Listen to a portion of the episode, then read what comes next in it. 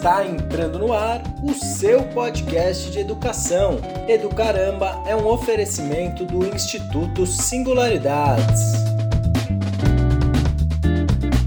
Salve, salve! Professoras e professores, educadoras e educadores, estamos aqui entrando mais uma vez no ar com o nosso Educaramba, o podcast do Instituto Singularidades, mais uma entrevista especial aqui no Bet Educar 2019.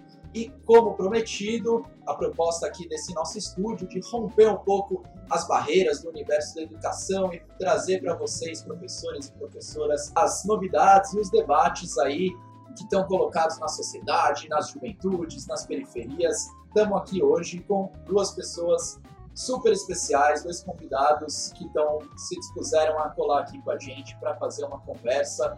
E eu vou apresentar rapidamente Andresa Delgado e Igor Nogueira. Eles são produtores do Perifacon, mais conhecida como a Comic Con da Quebrada, mas eles vão explicar um pouco melhor para a gente o que significa isso antes de tudo, para cumprir o nosso ritual aqui, iniciando o Educaramba, discutindo educação, discutindo o papel do professor, eu queria pedir para Andresa e para o Igor contarem para gente quem eram vocês na sala de aula. Ai, meu Deus do céu! Causava muito, muito, muito, assim, eu sempre fui estudiosa, mas não acima da média, bem abaixo da média na real.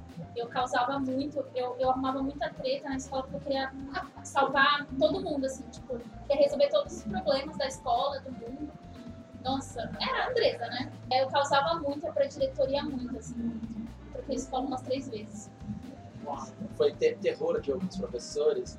É que, é que eu conversava muito e queria debater as coisas. Não, que eu, não era que eu queria ser revolucionário porque eu do tipo, mas que tudo pra mim era por quê? Mas por quê? Por quê? Por quê? Por quê? Era tipo, eu tô com muita vergonha, velho. Então a Andressa falava pelos cotovelos, dá pra resumir desse jeito.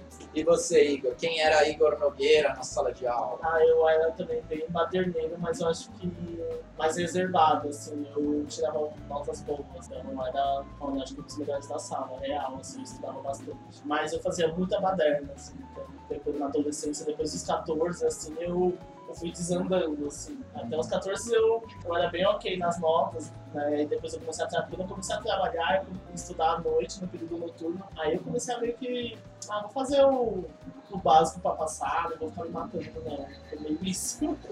Badernei também. Maravilha. E, bom, pra gente começar a entrar no, no assunto de hoje, queria saber se esses pequenos Igores e Andresas, Igorzinho na sua escola, Andrezinha, já estavam no universo geek, na cultura geek, na cultura nerd, já curtiam o que vocês estão trampando hoje no, no Comic Con, já era uma realidade para vocês lá dentro da escola. Aficionada, que nem mais tarde a gente, dizer, né, eu fiquei não, assim, mas consumia bastante. É o que a gente sempre fala no Perifacom, né? A galera de quebrada sempre tem contato com a, com a cultura geek nerd, seja por uma adaptação de alguma HQ que tá passando na televisão, né? A gente cresceu com super choque, cara.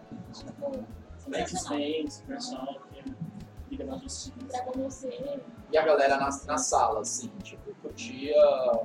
Trocava bastante ideia sobre universo geek, nerd, a partir da, mesma perspectiva, assim, né, de ter acesso a, a esse conteúdo mais pela, pelos canais abertos e tal, né, nunca por outras mídias, né, mas mais pelo conteúdo que passa na TV aberta mesmo. Né. Se tem uma ideia, assim, talvez um, um senso comum, que talvez a o nerd na sala de aula ele não seja a, a, maioria. Não sei se talvez seja uma coisa da minha cabeça. Vocês tentando lembrar de cabeça, assim, na, na sala de aula de vocês, nas escolas que vocês estudaram, a maior parte curtia essa cultura? Ou vocês acham que mudou de lá para cá? Qual é a opinião de vocês? Mudou, né? Acho que mudou. A gente já foi de trouxa. É, era bem perto da sala, né? Era bem, né? Eu sofria bem estereotipado e tal, era né, aquele cara quietão, não sei o que, eu nunca fui. Esse cara quietão, não sei o que, na sala sempre fiz muito baderna, mas também sempre foi muito nerd. Tem vários sentidos, né, do que a palavra nerd pode significar, né? Não somente alguém que é aficionado por alguma coisa, seja qual for, ou no ambiente escolar, que é o CDF da sala, né? Que também tem esse estereótipo, né? Que é alguém que tá lá essas noções do que é nerd se confundem, Se né? Tipo, do confundem nerd um como pouco. cara CDF, do nerd como geek. como geek, cultura pop em geral. né? Acho que se confunde um pouco. Pode crer. E a gente já vai entrar um pouco no debate sobre os professores e professoras que vocês tiveram, mas como a gente já está caminhando um pouco com a conversa, eu queria pedir para vocês explicarem para quem está ouvindo esse podcast como surgiu e quando surgiu o Perifacom. A ideia ela foi surgir em setembro do ano passado, é, por conta de debates que a gente fazia e conversas né, que a gente fazia sobre é, não ter acesso a esse tipo de evento, não ter como pagar, como ir, e se perguntando por que, que não tinha esse tipo de evento de cultura nerd, de cultura pop nas, nas quebradas. Né? Então a gente se perguntou muito, foi falando muito e a gente teve a ideia de criar o nosso. E, e aí isso foi em setembro do ano passado, mas a ideia é que a gente, a gente só soltou mesmo a ideia no começo desse ano. E foi tudo muito rápido, assim. Tipo, em janeiro a gente soltou, fez um financiamento coletivo e em março já foi o evento. E vocês estavam se reunindo desde quando? Era um, era um grupo que se reunia, trocava Desde ideia? setembro. é que- Desde setembro, mas começou a se reunir mais mesmo assim no final do ano para pro começo desse ano, assim, que foi quando a gente lançou a campanha e a gente foi vendo a magnitude do evento. Que existia uma grande demanda e é, a gente inicialmente ia fazer somente uma feira de quadrinhos, né, com algumas, alguns bate-papos com pessoas né, que têm notoriedade e tal, e tudo mais, na quebrada, pessoas que estão aí produzindo. E era só isso, só que quando a gente lança na internet e, tipo, a galera começou a pirar e surgiu muita gente, tipo, muita procura, e a gente bateu a meta do financiamento coletivo muito rápido, em uma semana. Então, tipo, aí a gente foi vendo que não, é incrível a ideia e existe uma demanda e foi provado no dia do evento, né? Tinha 7 mil pessoas lá. Então, Caramba, tipo, foram 7 mil pessoas. 4 mil pessoas conseguiram entrar, porque teve uma superlotação da fábrica de cultura, a gente fez na fábrica de cultura do Capão Redondo, é, e aí a fábrica não pode comportar mais do que 4 mil pessoas, então lotou ao máximo, teve que várias vezes parar a fila e deixar as pessoas saírem para poder entrar de Caraca, novo. ficou gente pra fora. Ficou gente pra fora, e a Uau. fila demorada assim, pra poder entrar. Teve uma galera, a galera que ficou pra fora conseguiu ver parte do evento que era na parte externa só, não conseguiu pegar a programação de dentro, né? Mas teve um certo momento assim do dia que teve que parar, vários momentos, né? Umas três vezes teve que parar de entrar gente. E Andressa, se você pudesse resumir um pouco o que, que rola na programação do Perifacom, o que, que tem nas oficinas, como é que é a estrutura do evento, assim? A, a ideia do, do Perifacom é que a gente consiga trazer uma experiência de Comic Con, que é a reunião, é, que, que o Comic Con significa a reunião desse universo é, nerd, geek. E a, a ideia era exatamente essa, né? E aí a gente pensou como apresentar é, algo, porque é isso, né? A gente não ia conseguir fazer uma Comic Con mesmo, porque a Comic Con é muito stand, muita coisa, a gente não ia conseguir. Então a gente pensou, o que, que a gente consegue apresentar enquanto universo nerd, enquanto universo nerd, geek, pop, para as pessoas e também trazer para o nosso mundo, né? Porque a gente fez um evento às cegas. Tipo, a gente nunca foi, a gente só assistia as coisas, uma pessoa só, do, do- de seis do Perifacom, né? Que são os produtores, só um foi no evento, então a gente meio que montou a partir de coisas que a gente viu deles, coisas que a gente queria muito que tivesse no evento. Pra gente, por exemplo, era importante que rolasse bate-papo, mas também rolasse mesas. E que os debates dessas mesas fossem muito relevantes para o nosso dia a dia, né? Então, o Perifacom, ele, ele tem muito também da nossa vivência, né? A partir, inclusive, do lugar que a gente faz. né? A gente faz uma fábrica de cultura, sabe? Eu imagino ir falando uma, mais subjetivo, assim, da, da realização, do, do tesão mesmo, imagino, de vocês verem aquele negócio rolando durante o dia de evento, assim, olhar para o lado e ver 4 mil pessoas. Qual era a sensação de vocês que sempre sonharam em ver um negócio desse na periferia, ver rolando? O que, que passava na cabeça, assim? Ah, foi bem sensacional, né? A gente viveu o sonho junto com as pessoas, é, ver algo que a gente né, se matou tanto para construir, dando certo, provando que existia uma demanda mesmo. No dia do evento foi tipo, muito emocionante, assim, principalmente na entrada, a gente abriu o portão do evento e as primeiras pessoas do que estavam na fila eram os meninos que frequentam a fábrica de cultura durante a semana, sabe? A gente fez muita amizade com eles durante as visitas técnicas, né? É, antes do evento, uns meses antes, a gente fez amizade com eles e viu o quanto eles estavam esperando por esse dia e eles foram os primeiros a chegar, estavam lá uma hora antes do evento abrir. eles já estavam na porta. Então, tipo, isso foi muito significativo, assim, ver como a galera da, da região abraçou o evento, principalmente as crianças, assim, os adolescentes que frequentam a fábrica. Isso foi sensacional. E rolou uma puta repercussão, né? Que você saiu na mídia. Como é que foi, assim, esse retorno pra vocês? Foi super orgânico. A gente não precisou pagar ninguém, né? Porque geralmente quando é, essa questão de eventos e tal, as pessoas sempre pagam, né? Pra ter espaço de publicidade e tudo mais. A gente não precisou.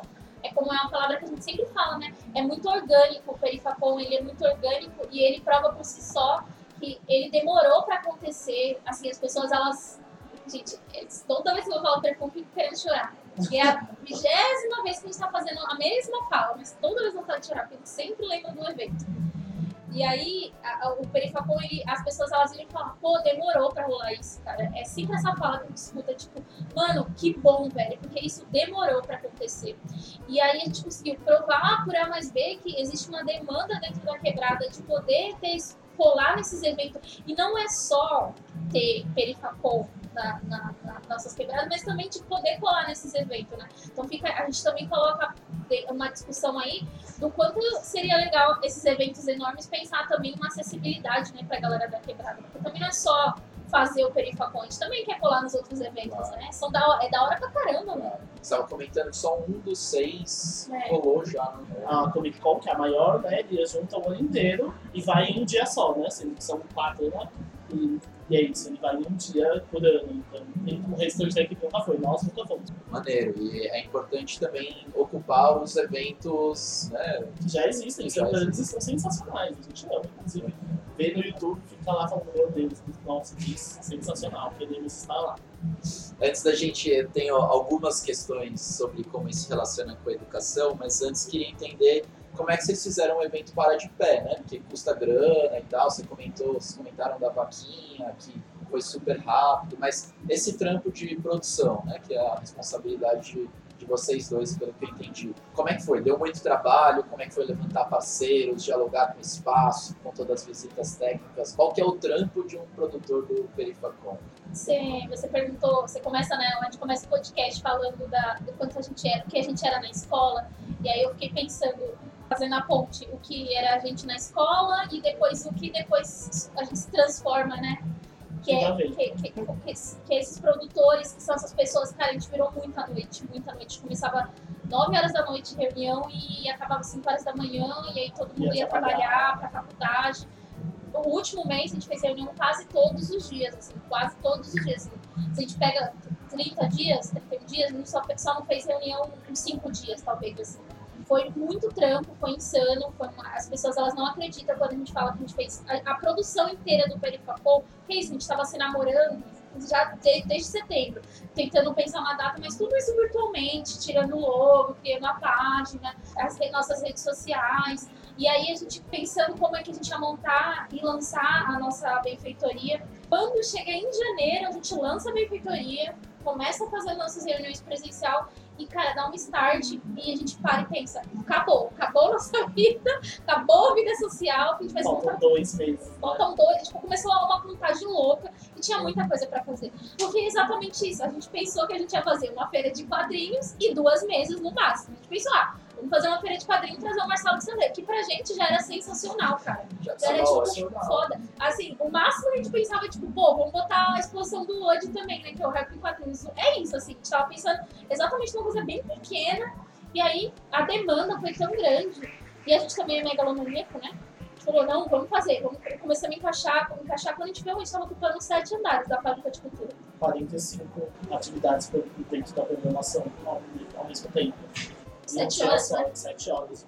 E aí teve que colar gente para ajudar, eu imagino. Teve, Ou... a gente teve a ajuda de mais ou menos uns 100 voluntários, assim. Ah, que, se, que se, nossa, a galera é sensacional. Foi quem ergueu o evento lá no dia pra gente. Porque é isso, nossa, seria impossível. Então, a gente se dividiu entre os sete andares da fábrica, então cada um ficou num andar, e a gente não tinha noção de como estava rolando o evento dos outros andares, né? Então, tipo, a gente teve que contar com a ajuda de muita gente. E assim, questão financeira, né? respondendo a sua pergunta né, nesse sentido, a gente teve é, a vaquinha, que foi muito ingênua, então a gente pensou muito. A gente iniciou a vaquinha com dois mil reais, aí a gente, tipo, a própria plataforma da vaquinha falou: gente, vocês não querem aumentar um pouco? Acho que o evento talvez seja um pouco mais caro. A gente pensou, ah, e tá bom, a gente aumentou para 5 mil e a gente conseguiu no total 8. Tipo, a meta era 5 mil, a gente conseguiu 8. E mesmo assim, isso nunca pagaria quando foi o evento, foi muito mais caro que isso. E aí a gente parou e falou, o que, que a gente faz para pagar um negócio desse, né? Tipo, é, a gente começou a ver, meu, como que tem que alugar mesa, alugar não sei o que, equipamento, não sei o que, é, coisa, sinalização gráfica, sabe? A gente foi pensando, precisa de segurança, de, de bombeiro, de não sei o que. A gente, foi, a gente foi aprendendo como produzir mesmo, assim, na, na prática. E deu tudo certo no final. A gente conseguiu um patrocínio, né, muito bom, que a, nossa, salvou, assim, bastante. E também a gente teve... É, a gente também cobrou das editoras, né? Teve bastante editora que foi para poder expor, né, os seus catálogos.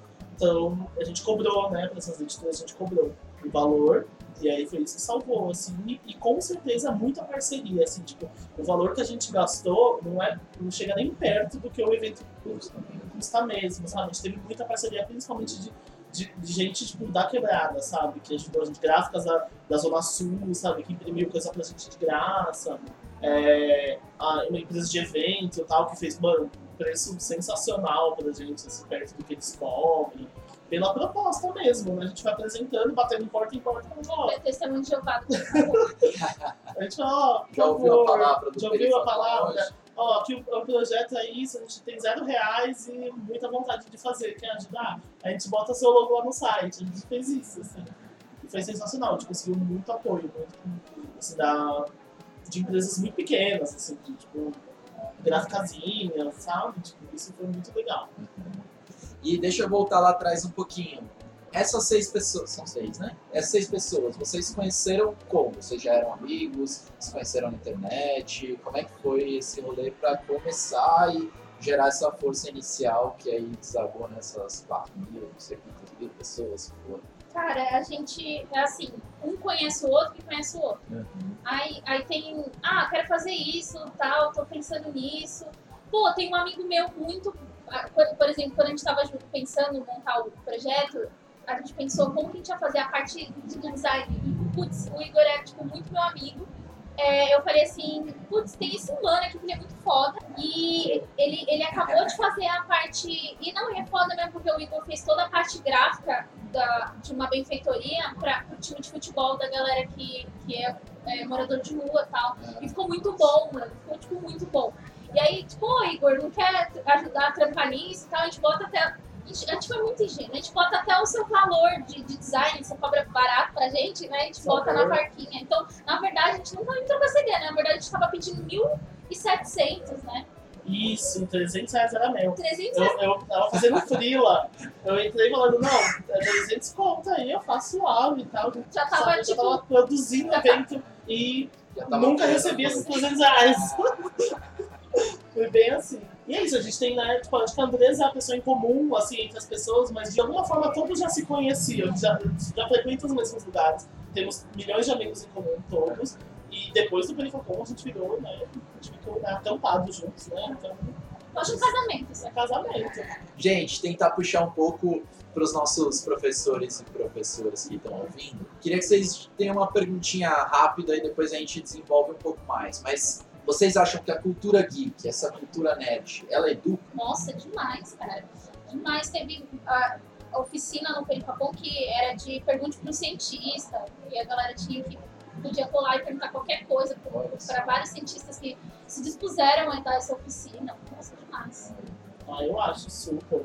Eu acho que, inclusive, no, né, nas grandes histórias, nos HQs, né, elas transmitem a realidade de, de uma sociedade, de um momento histórico. Então, eu acho que tipo, tem muita coisa, assim, né? Jogos, tabuleiro. RPG, os próprios jogos que é de game de produção, nossa, mas né? nossa, tipo, muito. Tinha um jogo que era sobre o zumbi do Palmar, o zumbi dos Palmares, sabe? Então acho que, nossa, super, super dá pra unir as coisas, super educativo. Trazer esse universo pra sala de aula, pra dentro da escola, vocês acham que faz sentido? É um incentivador, né? Por ser algo, né? Cultura pop, enfim, ainda mais nesse nesses últimos anos, né, que tá tipo, com as grandes produções de filmes e tudo mais, tá, tá muito em alta, né? O, nerd tá muito feliz ultimamente, nos últimos anos. Então, Vocês estavam falando, a gente estava falando isso no começo, né? De como mudou um pouco essa concepção, esse estigma sobre o, sobre o nerd, assim. É, vocês acham que tá mais, mais da hora ser nerd hoje, mais aceito ser nerd hoje, tá? A galera tá curtindo mais esse universo. sem dúvida. Pra internet que fez isso, o que, que vocês acham? Eu acho que vou problematizar. Eu acho que depende, depende se você for um homem branco, aí tá mais suave ser nerd. Mas- Sempre foi suave, né? Mais ou menos. Mais ou menos, porque também só tinha muito estigma e tal. Inclusive, acho que uma discussão de, de bullying e tal. Agora, se você, por exemplo, é uma mina nerd gamer, não tá legal. Não, não tá bom ainda. Eu acho que a gente, a gente tem criado é, coisas que têm transformado o universo, por exemplo, da mina, das minas e elas conseguem se defender, por exemplo. Por isso, eu acho que a gente tem bastante união, a gente tá conseguindo denunciar mais, assim. Se você é um, um cara nerd negro, acho que hoje você já tem mais ferra- ferramentas para poder denunciar, para poder se sentir representado, inclusive. que até eu, eu conhe- confesso que conheço muito pouco, mas acho que até dentro desse universo, por exemplo, dos games, já ouvi muito, muito relato, né, de, desse Uhum. debate de gênero, por exemplo, né, que é, rola muita violência. Menina não pode botar um nome, logo com outro É. nome. No, no campeonato de LoL agora, internacional reconhecido, passa pela Fox. A Fox é patrocinadora. As meninas sofreram machismo, misoginia, assim, foram desclassificadas. E, e, e foi, tipo, horroroso, assim. Horroroso. Isso no campeonato reconhecido de LoL internacional. Então, inclusive foi na Rússia. Eu não gosto muito de LoL, mas eu tava acompanhando isso, assim. tipo, bizarro, cara. Bizarro. Essas meninas não têm. E ela tem sossego, né? É, e a falta de reconhecimento, né, das grandes agora tá um grande debate aí sobre as super-heroínas, né, que já existiam há muito tempo e, tipo, elas não são legitimadas nunca, né, pelos nerds e que nunca, né, sempre questionam alguma coisa, ela nunca é, pode ser tão super poderosa, sendo que ela sempre foi, né, a Capitã Marvel, a Mulher Super Maravilha, inteligente. super inteligente, enfim, Esse sempre tem uma questão, sempre tem. Nesse último, até estava lendo ah, o artigo que vocês escreveram sobre os Vingadores, que rola também, né, essa questão de gênero, esse debate. Como é que tá presente isso dentro do filme? Spoilers, já pode? Eu, eu acho que as mulheres elas estão bem representadas no sentido que elas não são. é, Ah, elas não são ajudantes, né? Elas são protagonistas do filme. Elas não estão lá como mero coadjuvante para ajudar os caras. Elas estão lá, elas vão salvar o mundo também, entendeu?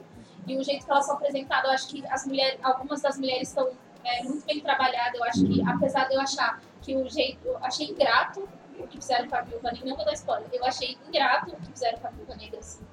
Mas eu achei que ela tá muito bem trabalhada. Tem um momento que ela tá liderando. Eu acho que ela merecia um outro final, enfim. Aquela parte, né? Que, que é meio um spoiler, né? Que vai vir a, a, o Arthurse, né? Que é, que é a parte que é uma HQ só de mulheres, que é as Vingadoras e tal. Sim. Eu acho que tá muito bom, mas acho que dá pra melhorar. Só que uma, uma discussão que eu tenho feito é que não dá mais. A Marvel chegou no momento que ela não vai conseguir mais é, voltar atrás no universo que ela consegue trazer representatividade pro universo cine- cinematográfico dela. Pô, o Capitão América não é mais um homem branco.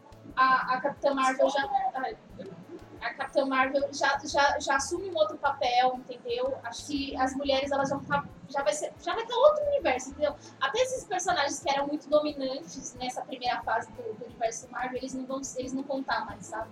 Não dá mais pra fingir, ah, não, estamos escondendo aqui. Acho que o bagulho vai ser só paulado, assim. Quem não gosta, tchau, tchau. É, nossa, Capitão América é um grande símbolo, né? Do, universo geek, ele tem 300 anos e agora ele vai ser um, um homem negro, sabe? Então, tipo, é uma quebra aí muito representativa, muito forte, né? A outra tem aquela cena incrível, né? Que é é essa que elas todas se unem, todas as heroínas vão lá e tem uma brincadeira com o Homem-Aranha, que também é um símbolo nerd também muito forte, é muito legal colocar é, que o, próprio Homem-Aranha é um nerd, né? Então, tipo, representa muito, sabe, o, o público, né? E aí colocar ele fazendo um. dentro dessa lógica da discussão né, de gênero também é muito legal. Tem uma cena sensacional sobre isso no. Boa. Vou voltar um pouquinho no evento para a gente é, tentar fazer com que os, os nossos professores consigam visualizar um pouco mais o Merifacom. Queria ver se vocês conse- conse- conseguem lembrar uma cena que rolou no evento, algum momento, um diálogo, uma pessoa, alguma parada que rolou no evento e foi muito marcante pra vocês, assim, pra gente começar, para além da coisa, ah, sabemos que teve oficina, sabemos que teve cosplay, mas uma coisa que não, não tá ali no site, não tá nas redes sociais de vocês, uma coisa que marcou pra vocês mesmo. Cara, a interação. Porque eu fiquei. Vou falar do meu andar, porque foi o andar que eu fiquei. Ah, que era o segundo andar. Cara, a interação de todo mundo com a exposição do Rap Quadrinhos. A família, como todo mundo chegava e aí parava pra ler e ficar, entender o que estava acontecendo. E aí a gente tinha voluntário e eles paravam pra conversar com os voluntários, ficavam conversando. E aquilo pra mim sensacional. E era tipo de criança, adulto, família, e todo mundo ali interagindo com a exposição. Isso foi pra mim sensacional. Pra mim, eu acho que foi toda a interação com as crianças. Eu fiquei na entrada do evento, então, tipo, eu tive contato com muita gente. É, E principalmente com, com as crianças que são do bairro, ver como elas estavam no, no dia do evento, isso foi, acho que, o que mais me marcou. E uma cena, assim, bem marcante, que, nossa, foi, morri de rir, ao mesmo tempo, tipo, emocionado, assim, é que as crianças é, muitas delas já tinham, tipo, já tinham saído do evento e tirado as pulseiras de entrada. Só podia entrar, como lotou, só podia entrar quem tinha pulseira, sabe?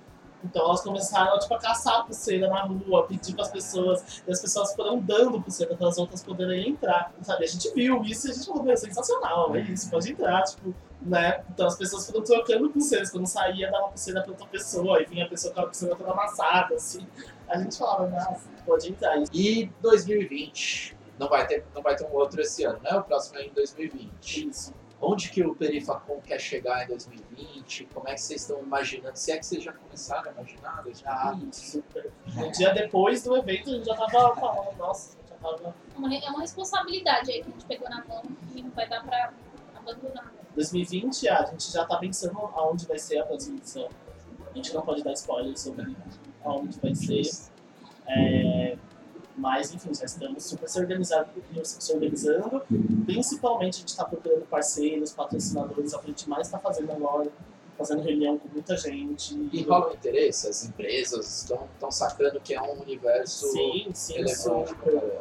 Super, tá rolando interesse. Até agora rolou zero reais, mas o interesse tá rolando muito. Tipo, muitas marcas, né? E pessoas também, personalidades do universo geek, né? A gente teve contato com grandes artistas, muita gente querendo propor coisas, oficinas. Isso durante, nossa, todo o período teve gente, assim, depois- até depois do evento. Tipo, no dia seguinte do evento já teve muita gente falando, nossa, eu não fui, mas eu quero estar no próximo, quero estar no próximo com a minha oficina, quero estar no próximo expondo meu trabalho. Então, a gente tem aí, né, nossa, muita gente entrando em contato com a gente. Uma pergunta, de novo pensando aí nos professores que estão ouvindo a gente, que vira e mexe se deparam né, com esses debates, com pessoas que são aficionadas, com geeks, com nerds.